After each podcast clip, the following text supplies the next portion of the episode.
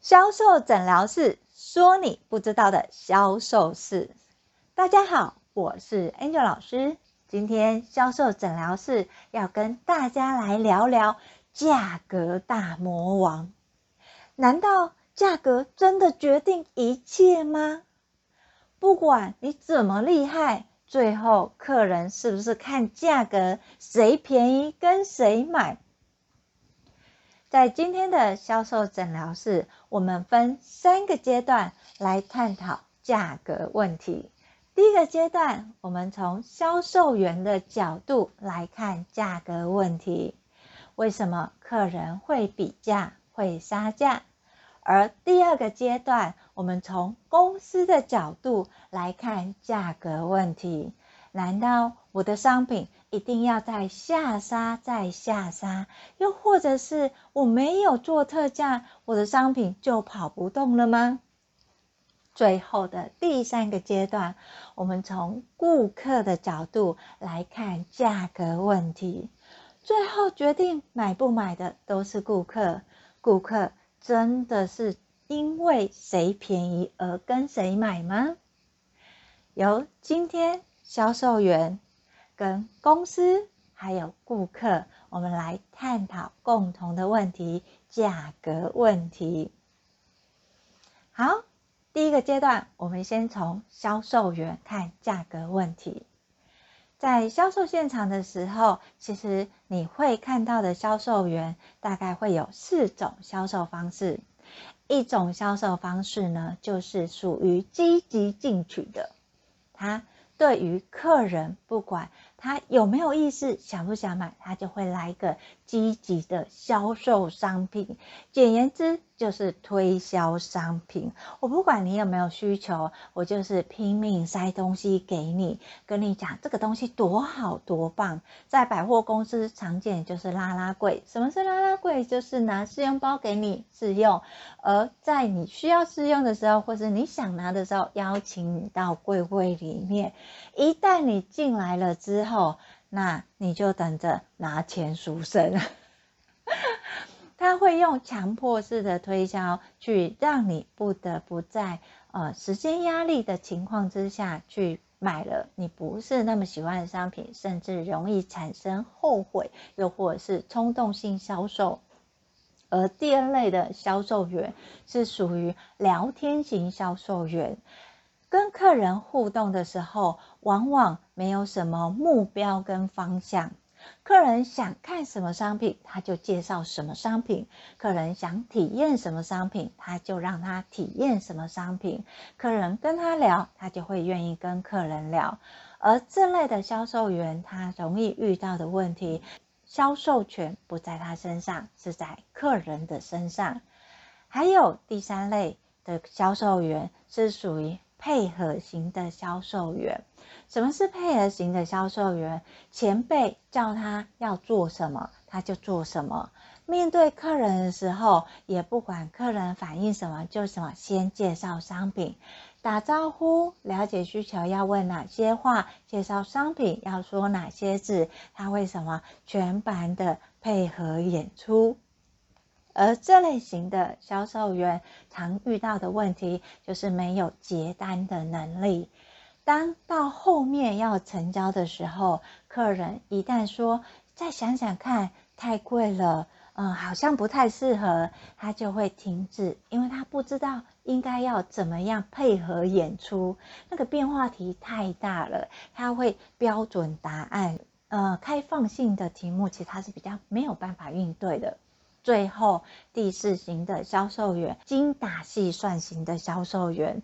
精打细算型的销售员会针对你的需求，帮你做最好的配位，而这个呢，是在百货公司里其实很常遇到。比如说周年庆，又或者是最近母亲节要到了，母亲节到的时候，百货公司不是会有活动吗？你买多少抵多少，那你的点数多少，你又可以再抵多少，甚至于你刷银行的我们讲的礼券，又可以再现抵多少，这种数字方面的一个运算，这个销售员他非常的精打细算，所以他会对于客人大概有多少预算，怎么样买到最大值的效益，他。非常擅长，而在这四类型的客人，不管是积极型的推销，又或者是我们讲参与型的销售，还有配合型的销售，其实最后精打细算的销售，这四个销售员最常遇到的问题，其实就是价格问题。而这价格问题，他们其实呢，回应的方式跟技巧也不太一样。比如说，今天如果是积极进取的销售员，他会希望你多买越多，那越划算；买越多，你的折扣会越漂亮。所以通常呢，他会把底牌放在最后。举个例子来说，他可能会告诉你说：“哎，我们现在的活动呢，大概如果你买六千块，它是可以打八折；但是如果你买到一万块，它可以再打七折。甚至于你后面累积买到两万块的时候，你可能会拿到六折。”他会用金额越高的状态去吸引你跟他买大单，他也会因为用。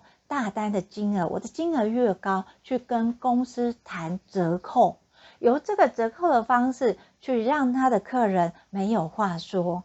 如果是推销型的销售员，遇到客人杀价或是比较问题，可能会跟他讲说：“嗯，我觉得你们在网络上才卖多少？”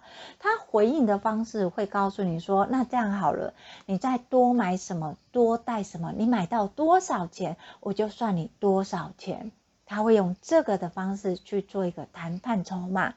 第二类型的销售员属于聊天型的销售员，聊天型的销售员他会半买半相送，他不太会像是推销型的，我直接给你现金折扣，他有可能会什么？好，那如果你多买什么，我就再多送你什么。他会把。客人，其他客人可能不需要的赠品，又或是其他可用的资源，像呃，在百货专柜就是试用包、体用包，他会把这个变成他的资源，去说服他的客人不要杀价这件事情，让他的客人觉得，诶，我如果再多买，他就多送，等于我买到的是便宜的。第三个属于配合型的销售员，就是哎啊、照 SOP 来，然后去介绍跟说明这类的销售员，他其实最困惑就是客人跟他杀价这件事情，因为公司规定不行就是不行，因为公司规定这个只能卖这个，而不能多送这个。对于这类型配合型的销售员来讲，杀价对他最大的困扰。我就是他没有办法答应你，可是他的个性，他又习惯去答应人家跟配合人家，所以他们在面对杀价其实是很痛苦的。第四类型就是属于精打细算的，精打细算它是好，当你觉得哎，我这个价格太贵，网络比较便宜，他其实会认同的哦，他会觉得对。真的是在单价，你单方面，你觉得，你看我介绍了这么多，虽然我们是组合，可是网络上单笔它就是比我们便宜啊，我根本没有办法去说服客人，所以精打细算型的客人，他反而常常容易反映给客人，别人卖多少钱他没有办法卖，客人反映他去哪边买才多少钱，所以他很难叫客人买东西。精打细算，客人会觉得说，嗯，对啊，客人他确实是发现哪里比较便宜呀，那。呃，我们又卖的这么贵，我要怎么销售？以价格来讲，这两类型的客人是会比较困扰的。而其他的，我们讲的，呃，就是比较积极的客人啊，又或者比较聊天型的客人，这两个呢，他们比较目的性导向，会去想怎么样解决当下的问题。但是在价格里面，这四类其实都会有同样的困扰。所以，我们今天就针对于销售销售人员的啊、配合型跟精打细算的人，就是他们比较痛苦，不知道怎么办的，我们来分享一下他们遇到杀价的时候要怎么样处理跟应对。当配合型的销售人员，他遇到客人跟他杀价的时候，就说：“哎，网络上才卖多少钱？为什么你们卖这个多少钱？”这个配合型的。销售人员他不能去回答客人表面的问题。记住，销售的意义就是客人提出意见的时候，你要回应跟处理。这我们讲销售的意义。你要做的不是回答表面的问题，而是要看这个问题后面的目的是什么。所以我常会问销售员：今天客人说太贵了，或者是嗯，好像没有这么多预算的时候，他提出来的这个时间点是在你介绍商品的前、中、后哪一个环节，你才可以猜出客人的目的是什么。如果他是在一开始，他跟你讲说：“哎，我觉得你们卖太贵了，网络上才多少钱？”你还没有介绍商品的时候，表示这个客人是比价过来的。对他来讲，他想要知道是：好，你要卖这么贵，那你凭什么卖这么贵？他觉得：哎，如果你没有办法说服我，那我为什么要跟你买？而第二种客人跟你说，在商品介绍的时候，他说：“哎。”我觉得好像比别人贵，因为你可能在讲解的时候，客人就在划手机查价了。那这个时候，客人在意的是什么？客人在意的是我人都在这里了。那你要告诉，在商品介绍的时候，他说：“哎，我觉得好像比别人贵，因为你可能在讲解的时候，客人就在划手机查价了。”这个时候，客人在意的是什么？客人在意的是我人都在这里了。你要告诉我，我除了这个商品，我还可以搭配什么商品怎么使用？又或者是这个商品，它跟我现在其他的商品有什么不一样？他想要了解的是商品跟它的连接。第三个，在你介绍完之后，说明完了之后，体验完了之后，客人才问说：“哦。”好像太贵了，我再考虑看看。诶，跟我我平常的预算没有这么多。对客人来讲，他要的是什么？价值。你说这个东西，呃，好像很好，也很好用，但是我不知道它的附加价值是什么。又或者是你在讲解的过程当中，没有让他感觉到这个价格对他来讲是合理的。所以，如果你今天是属于客人前面。中间后面提到的杀价问题，你要处理的方式跟对应的方式就不一样。举个例子来说，今天配合型的销售员可能会讲到最后，因为配合型的销售很奇特哦，他遇到的客人也都是跟他一样，都是乖乖的哦。你就要知道，客人他今天要听的其实是什么，就是呃，我买了这个，那我回去有什么问题，我可以怎么解决？又或者是我买了这个这个东西，对我在使用上，如果我造成了什么样的问题，我可以怎么样的对应跟解决？所以对于配合型的客人，他在最后面问他，诶，可是好像太贵，你要提出的就是说明。你不用夸大商品的一个功效，因为这个对于呃配合型的销售人员他也做不到，因为他觉得一一分证据说一句话，这个没有事实，前辈有没有讲，他根本就不敢这样子说。所以你要说的跟客人，当客人提到后面说，哎，我觉得价格太贵了，又或者哎，我要再考虑看看。这时候，销售员他要做的，再陈述一下情境跟使用状态，以及说明回去之后可能产生的问题是什么。你说到这里的时候，最后再连接到价格的使用方式。那还有一种情况，就是你在说明商品的时候，并没有先做测试。测客人的预算有多少？如果你没有把客人的预算把它抓出来，相对的你也比较不容易去置入客人的需求跟预算。精打型的销售员身上，他虽然很会做排列，可是呢，他其实并没有把客人的需求放大。当今天精打细算的客人跟他说：“哎，我觉得你这个商品好像网络上卖的比较便宜。”精打型的销售员，你不能硬碰硬，不要跟客人直接哦，对说我们多少，我们是多少。你要拿得出的是你的专业跟说明。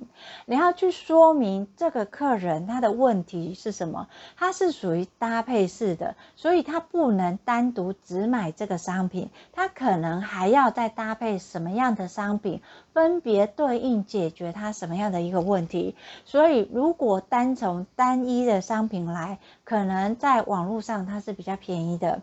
但是如果是组合式的一个建议的话，在这边它其实还可以提供专业的说明与服务。最重要的，你不要跟你的客人说哦，我也我我们不一样，我们虽然贵一点，可是我有专业啊，我有服务啊，我们会提供这些专业服务给你们。服务是虚幻的。不要直接说你会提供服务，你要让客人感受到有服务跟专业，而这服务跟专业，你就要善用你的专业销售，在客人还没有感受到价差的时候，就先感受到你的专业，后面再连接到价格的时候，他就会认同你的价值。这个是销售员他常遇到的杀价问题。不管你是哪一个类型的销售员，请你先注意，客人在跟你讲价格的时候，是在介绍商品的前面、中间还是后面？针对不同时间，你再去说明。而在说明的过程当中，要记得听出客人这句话后面的目的是什么，从目的切入需求，客人才会觉得这个东西它是有价值的。好。现在我们来到第二个阶段，公司怎么看价格？很多公司他们会认为，我今天如果没有做活动，没有做促销，我根本就看不到业绩。我今天如果商品只是呆呆的上去，没有任何下杀折扣，我这个单根本就跑不动。这些观念是怎么来的呢？其实都是从两个方向。一个是什么？销售员讲的，因为事实就是如此嘛，卖不好嘛，没有数据啊。你看你没有活动，它就是没有业绩，就是没有绩效嘛。那另外一个是从哪里数据过来的？他会看我每一档在跑出的商品，什么东西卖的什么样，什么东西成它的效益好不好？从数字来看。但是事实上，公司再去推销售的这一个环节，它往往忽略了很重要的一件事情。是你在带动客人看价格跟活动，还是客人在意价格跟活动？这两个是不一样的事情。很多公司会以为是客人，因为客人在意价格，因为客人有活动才会买，所以我为了配合客人，我就只好做活动下价格，客人才会愿意买。公司如果你要做销售，我们讲的是销售，不是行销哦。你今天如果你的目的是要销售，销售的目的是什么？客人要有结单的动作。销售的目的是让你的客人看了这个商品，听了这个说明，进而愿意购买，产生购买行动的，这个叫销售。行销不一样，行销的目的是在吸引客人的注意，让客人有兴趣，产生印象，在有需求的时候想到你，这个叫行销。所以我常常会跟公司的老板说，如果你今天你这一档活动的目的是要有业绩产值的，你的目的很明确是销售，因为你要业绩产值一定是销售过来。如果你的目的是要有业绩产值的，这个叫销售，它不叫行销。这样懂了吗？好，现在回到公司的价格问题。当你今天你的目的是要销售，就是要客人跟我买，那销售的决定权，请问在你身上还是在客人身上？你不能在客人身上。好，我我经常会听到说，有人说哦，客人买不买是客人决定的，不对。你今天如果你的目的是要达到你的业绩，那么决定权一定要在你公司身上，不是在客人身上。客人其实对购买欲其实是模糊的。想象一下，你今天如果去逛街啊，或是你逛网络的购物车好了，你在逛街之前，逛网络的购物街之前，它你的购物车是不是空的？那经过一个小时之后，你再去看你的购物车里面有没有东西？这些东西是你一开始就决定要买的吗？应该没有，有很多可能是你本来打算要买衣服，就最后你的购物车里面出现是鞋子。那你可能原本是要买一些配件，但是最后他买的不是配件类的东西。这个是告诉我们，客人他其实对于购买这件事情，他其实是模糊的。既然是模糊的，我们就要让他看清楚，他到底要买什么。那要买什么，决定权就是在公司身上。公司一旦你决定客人要买什么，你就要很清楚。你要卖什么，而你清楚决定要卖什么的时候，你的主导权才会在你身上。当客人是从价格去决定是不是产生立即性的结单的时候，你不要误认为我只要把数字降下来，客人就会买了。事实上，如果你只是做降价的活动，Angel 老师要说，那个不是销售。因为销售的目的是在帮助业绩成长，而不是卖促销商品。所以，如果你的目的是要让客人跟你买，进而你的业绩可以逐渐成长，你就不能只是做价格往往下调整，或是永远在做促销活动。你要做的是要把你的商品的价值把它拉大。你商品的价值有这个价值，甚至超越这个数字的价值的时候，你甚至不用做活动，你的客人就会跟你买。再好一点的情况是什么？再好一点情况是你这个东西你都还没有做好，客人已经下单了，这不是更棒吗？站在公司的立场，你要看的不是我今天我为了业绩，我就赶快做活动做促销，客人才会买。因为客人是看价格来决定他要不要买，不对。你今天要做的是要放大你商品的价值。在放大商品价值的时候，很多人都会说：“啊，老师，你说的很好听，商品价值对啊，我们也知道要放大商品的价值。可是我们把这个商品讲得很好，讲得很好。”客人他最后还是看价格啊，还是看多少钱啊？诶，来，你现在想想看哦。当你今天把这个商品讲得很好，客人在看的时候，好，你看，你知道你的客人看到哪一个环节会开始想到这个东西多少钱吗？你知道这件事情吗？又或者是说，你这活动出去之后，客人看到你这东西多好的时候，他会想到除了这个商品，我还可以再看你们家的什么商品吗？如果没有，就是哎，你今天这个可能像你呃，我们讲的销售页面好，哎，可能商品讲得很好然后，但整个到看完，你后面做一个活动的时候，你的客人他都还没有欲望想要知道。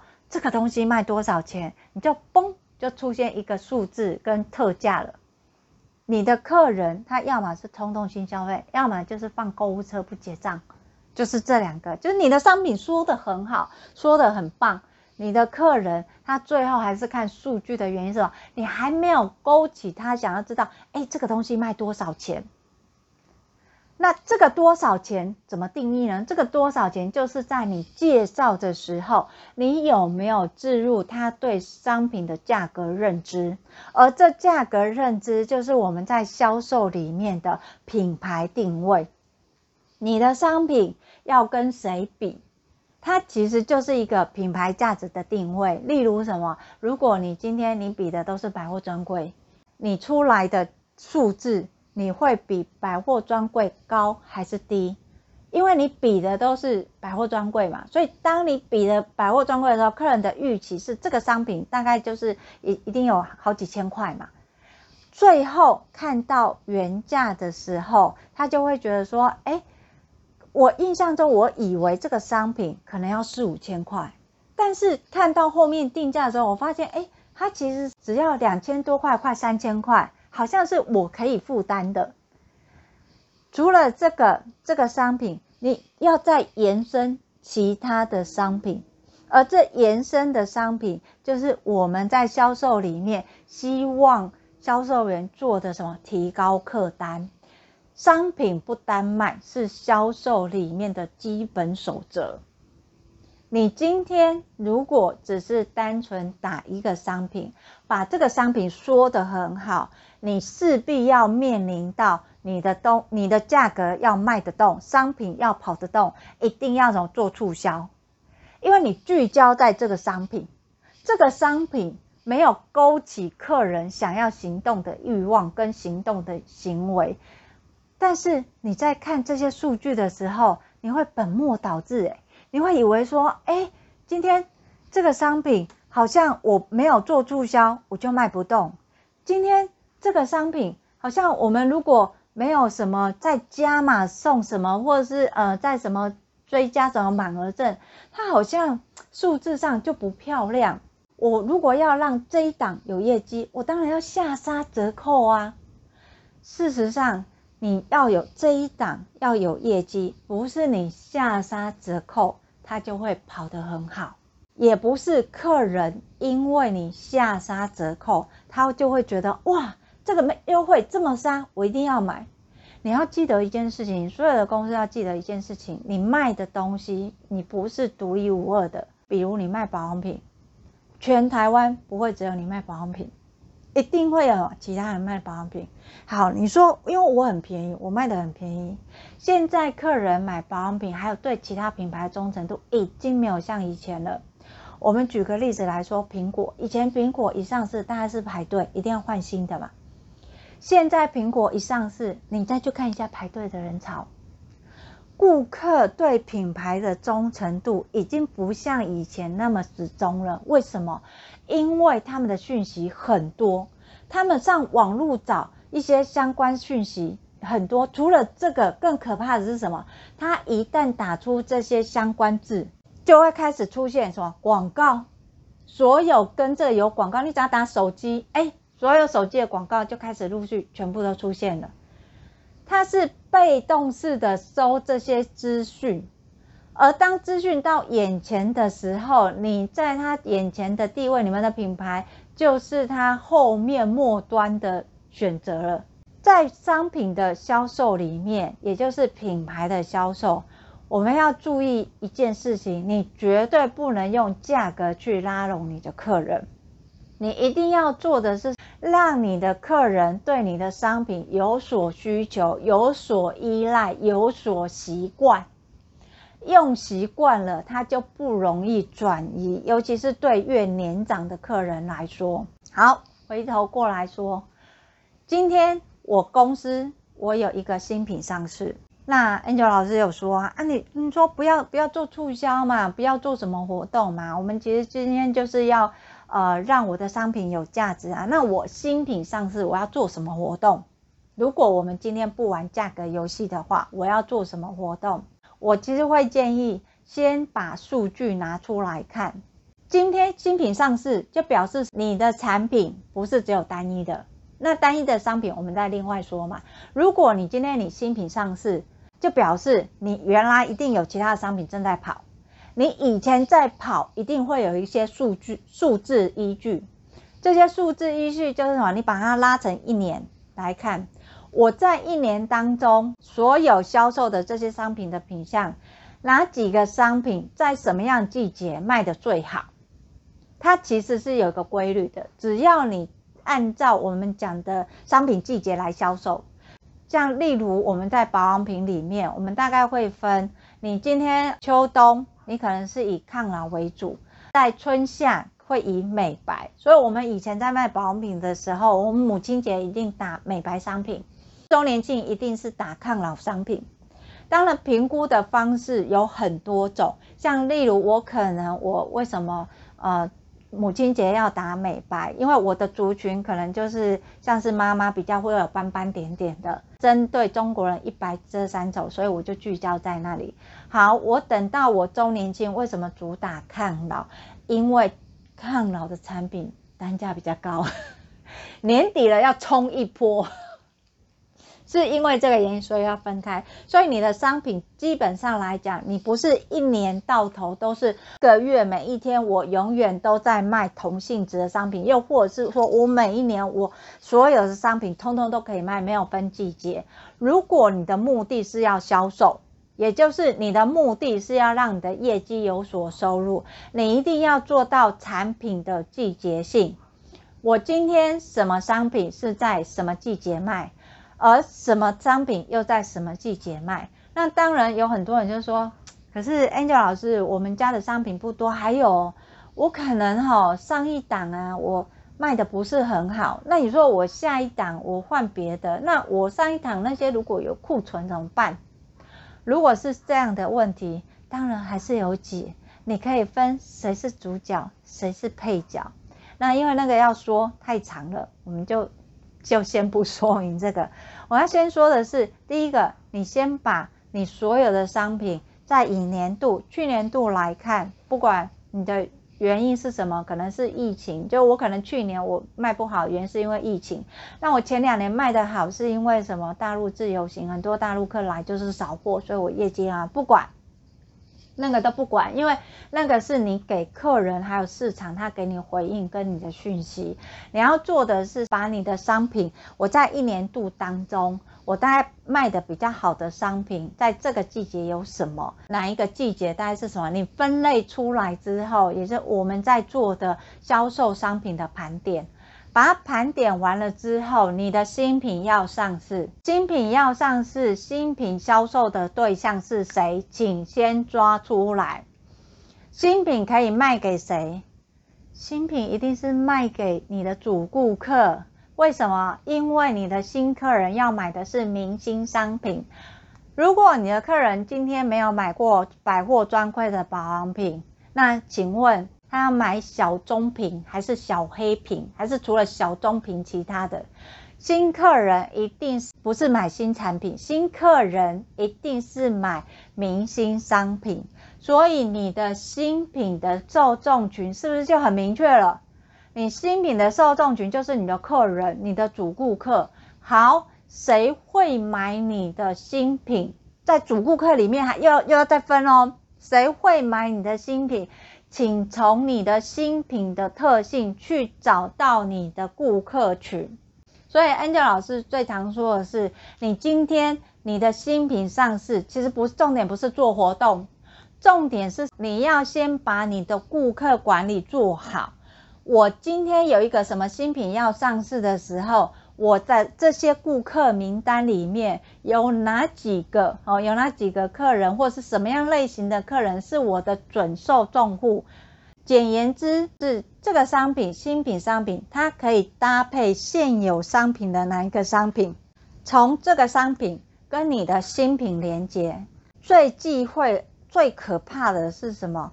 你今天把这个新品讲得十项全能，好像。客人原本用的商品都可以取代。那你本来是想要说，我要告诉我的客人，说我这个商品比我原来更好，但是事实上你却变成自己人打自己人。你让你的客人看不见你新品的好处，你的客人反而会因为新品上市而选择抛弃现有的商品，那会变成什么事情？你知道吗？新品的业绩会往上升。但是你其他的业绩是往下掉，你回来看整体业绩，它是往下掉的，这个是很可怕的一件事。所以你今天你的新品上市，你要先抓的是你的受众群里面什么东西，就是他们必买或是卖比较好的，跟他做连结。当你这个新品跟客人喜欢的新品连在一起的时候，你再去延伸这个需求跟说明，它其实就会创造什么商品不单卖的这个原则。客人要补原来的货的时候，他是不是就一并带新品？等到新品你已经很清楚知道客人的回馈是什么，实际使用状况是什么时候，你再聚焦这个新品的优势去。找到跟你的主顾客类似的受众群去打你的商品，要记得是你的商品要打的呢，不是它商品本身的特价，而是商品它搭配其他商品组合在一起的组合价。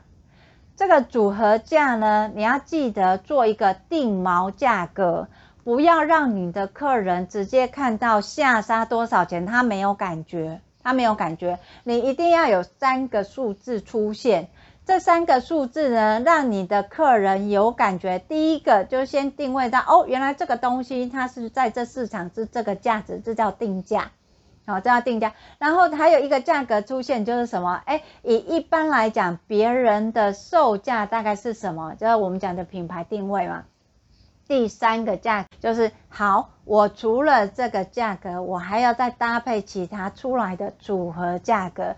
你要让客人看到这三个不一样的价格的时候，你的客人会犹豫在哪里？犹豫在这些数字的认定。他就不会别人卖比较便宜或什么你卖比较便宜，他就比较不会有价格迷失在那里。那如果你的客人他可能会跟你讲说，哎，好像你们家一样的东西，我在其他品牌有看到更便宜的。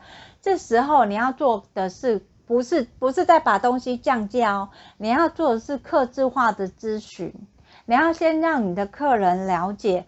同样都是卖一样的商品，你们的差异性在哪里？你要让客人了解这一点，而不是去帮客人做免费的咨询。如果你今天只是让客人说啊，呃，为什么要这样搭？因为我们怎么样怎么样？你讲完了这些说明这些之后，你猜他是跟你们价格高买，还是跟便宜的买？要记得，这样很小心的是，你不要去攻击其他的通路跟其他比你们便宜的商品。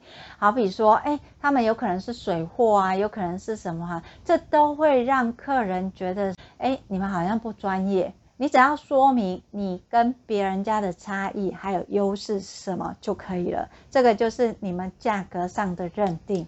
好。再复习公司的这个部分，公司当你收到讯息是，我从数字看来讲，我没有特价，我就跑不动。如果是这样的话，那你就是把销售的主导权丢给你的客人，你的业绩要做多好都不太可能。要不然的话，就是什么一场梦而已，就是我可能就是这一档做的很很好很棒，然后下一档就再也不复见了。你如果要让你的出去的活动是有业绩的产值的，达到实际的销售的行为，而不是行销的话，请你把销售的主导权拿在你身上。怎么样拿在你身上呢？决定客人买什么。那你怎么样去决定你的客人买什么呢？从你要卖的商品开始。你今天要卖的是新品，要卖的是明星商品。好，从你的卖的一个商品，假设是新品。请从你现有的顾客群找受众群，这些顾客里面呢，有哪几个是你的精准的客人？他们用的商品是什么？用客人熟悉、有使使用习惯的一个商品去连接你的新新品，再从新品里面延伸到客人常用的商品里面，做一个三个价格的定位，就。让客人知道说，哎，我这个的新品，我的定价跟一般的价格跟所谓的组合价这三个价格，那最后的组合的价格其实就是我们在常在讲的一个促销价。真正的促销价不是说我下杀多少单一的，不是，它是一个组合，不是单一一个商品。以保养品来说，有可能是什么化妆水、乳液，然后再搭一个包包。那那个包包价值多少，就是业者说了算。你怎么知道我这个市价是多少？这边大家聪明吗？你今天如果要把价格往上拉，再往下的时候，你的组合就很重要，并不要从商品本身的定价。我原本的价格是三千块，我下杀到一千块，绝对不要做这件事情。当你做了这件事情，你再也回不去了。你的客人会因为买过一千多块，看他五千块的价值，觉得很好用。但是当你回到五千多块，或甚至回到三千多块的时候，你的客人再也不愿意去买，因为他永远都会想到他当初买它才只有一千多块。那怎么样救呢？有还是有救的。如果说有人会讲说，哎，恩佳老师，可是我们之前活动就已经是这样子啊，那我现在这个商品有没有救？有。还是有救的，那怎么救呢？还想一下，Angel 老师刚刚讲的三个价格的组合，再回到那三个价格的组合。那当然，它的一个效力啊，跟一个成效呢，要看你们伤的有多深，它才能决定可以救到几成，而且还是不一样的。因为你今天如果你已经养了一群客人，就是专门买特价的，你要这些特价的客人马上转为买高单价，其实是不可能的。就像在最近一片掌声响起，你去看一下，说大家都涨，大家也都知道都会涨，可是你去看，只要有涨的店家，客人都变少，为什么？客人是花不起嘛？其实客人你都知道，不得已原料涨，你们一定要涨，但是为什么客人他没有去买？因为客人的预算就这么多，他外出的吃饭的钱就这么多，所以当大家都涨的时候，他只能做筛选，他只能去筛选哪几家是他的最爱，他一定要去吃。那我们要做的是，就是我们成为客人的最爱，这是所有公司老板要记住的一件事情。你的商品不是只有卖商品本身，你的商品卖的还有你的品牌价值。你要成为你客人心中的首选，这样子你才可以在市场上活得下去。好，最后第三个阶段，我们来说客人，客人真的是价格取胜吗？你们。谁便宜我就跟谁买。诶，回到刚刚讲的掌声响起，你要知道一件事情哦，客人预算就这么多，他一个月的薪水假设就是四万多好了。你今天如果他今天四万多块，他在吃饭的预算，他可能就是抓一万多块，很多了嘛。那当你大家都涨的时候，他如果照原来的模式的时候，他就会发现他的一万块根本不够用，他可能要变成两万块。所以当他的总金额不变的时候，他总金额只有四万块，那他的消费出去的预算，大家都涨的时候，他还是只能维持在一万多块，他不能变成说我因为涨了，那我也要这些行为，所以我就变成两万多块，不可能，因为他的总预算就是四万块。当他要在从事呃我们讲外吃饭这个行为，客人常会做的就是他会去做筛选。他本来可能一个礼拜，他可能三餐都吃外食，都是老外。后来他发现这样不行，这样已经超出预算了，他会开始减少。他可能诶午餐跟晚餐吃外面，早餐在家里吃。当他又发现说，诶这样还是超出预算太多的时候，他就会开始锐减什么？那我午餐是不是晚餐跟午餐一起带？或者是我就少两天，减少吃外食？再不然就是我不吃外食的这段时间，我什么自己煮。所以客人他会在现有的预算里面去决定他的行为模式是什么。当他今天发现说，哎，他喜欢你们家的东西，他觉得这是首选，他一定就会把这个预算留给你们。相对的，他会牺牲掉其他的预算。比如说，今天客人他可能在他心目中，他觉得。他喜欢吃火锅，喜欢吃烤肉，喜欢吃意大利面，但是在预算大家都掌声响起，他发现他已经不能同时满足这三个条件了，那他就要要去排，哎，呃，火锅好像是第一名最爱，然后再是烤肉，最后是意大利面。请问客人在三个一定要取舍，留下两个或一个的时候，他会先丢掉谁？意大利面。为什么？因为第一个他是他第三名嘛，第二个是他可能觉得 CP 值不高嘛，吃不饱，所以他就会去往其他的选项，把他的预算花在那里。当客人他觉得，哎，我的最爱是我喜欢吃火锅，因为他煮得很方便，然后什么食材又很新鲜。那虽然它涨了，但是没关系，我可以牺牲掉其他的选项来满足我的首选。你的商品的销售，其实要做到的就是这一块，你要去抢客人的预算，你要让客人觉得你是他最重要的首选，但是不是牺牲自己的利润去要求他买。当你把你的价格降下来的时候，你想说，老师没有关系，我们就抢那些什么，因为便宜所以加钱买的。我告诉你。当今天掌声响起的时候，就算你再便宜，他的心态是保守的，他还是不会买。我不知道你们有没有感受，但是我好几个做电商的老板有明显的反应说，他们以前在做促销的时候，几百块钱就不到一千块钱都可以卖得很好。但是在这一波掌声响起的时候，他发现这个单有明显的往下掉，他并没有往常卖得好。那很奇怪啊，我明明就卖这么便宜啊，那也很好入手啊，那结账什么都都没有问题啊，那为什么他还是卖不好？因为对客人来讲，他会有一个预期心理，就是什么一种要安全感。今天他如果因为你便宜买了，那因为便宜买，他回来会检视他的钱怎么不够用。当他不够用的时候，他会开始列举或是审视，审视的时候，他会开始把这些冲动性的购物行为把它消灭掉。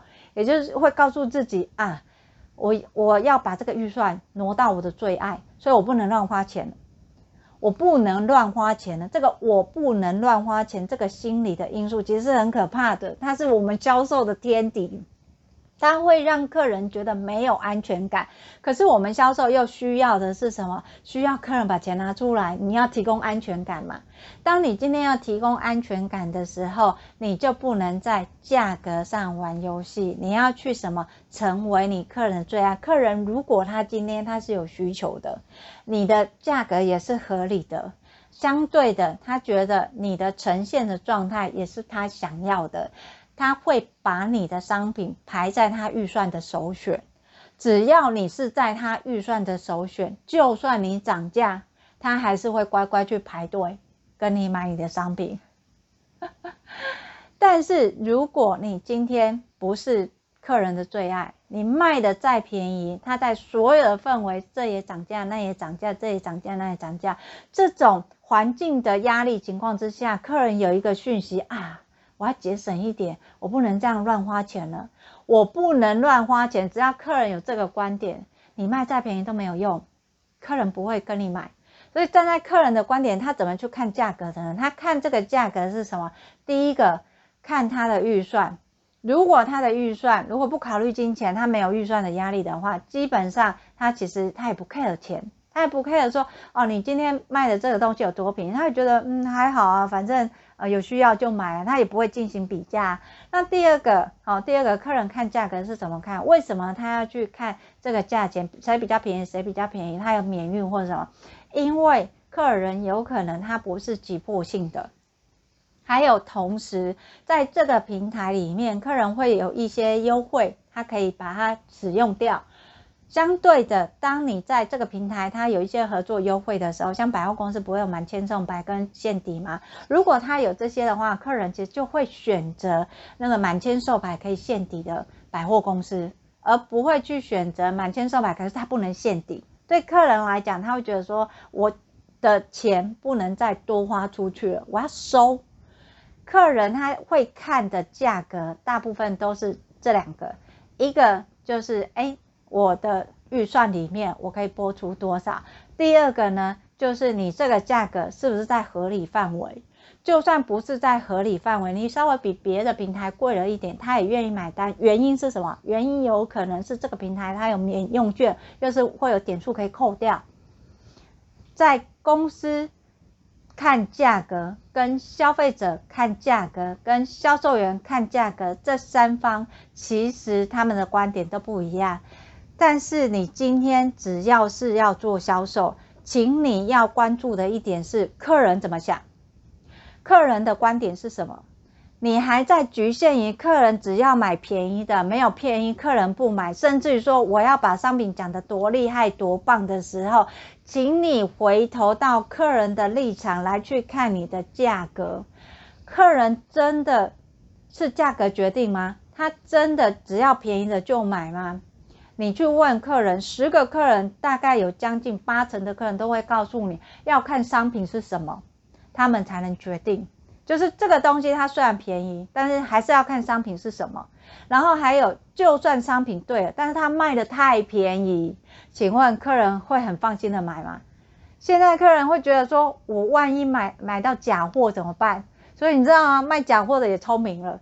他今天如果要卖假货，他不会卖很便宜，卖 AA 级货他不会卖很便宜，他一定跟什么你原来的价格差不多，然后再便宜一个三成，可能就大概七折或八折，他不会降到三折。为什么？因为他伪装他跟什么正品是类似一样的嘛，让你有这个错觉。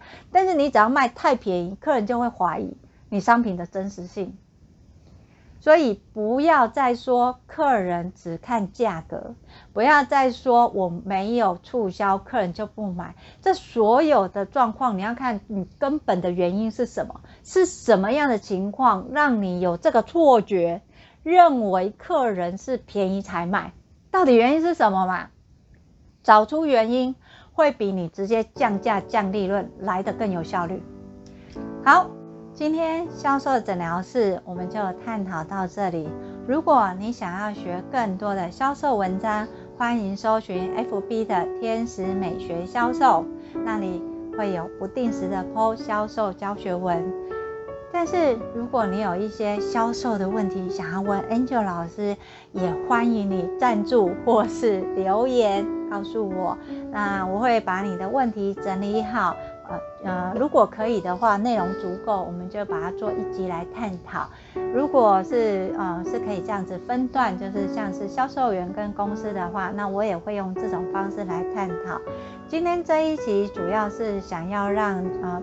需要销售，不管是销售员也好，或是公司也好，你要真的懂你的客人到底是在想什么，他的一个观点是什么，还有一些所谓的销售行为模式，不管是在实体的，又或者是电商的，在往后的节目里面，我们会用类似这样的方式来探讨销售问题，不单纯只是在教你销售技术，因为销售要找出根本的问题，只有知道。问题是什么，他才能对症下药。我是 Angel 老师，销售诊疗室，我们下集见，拜拜。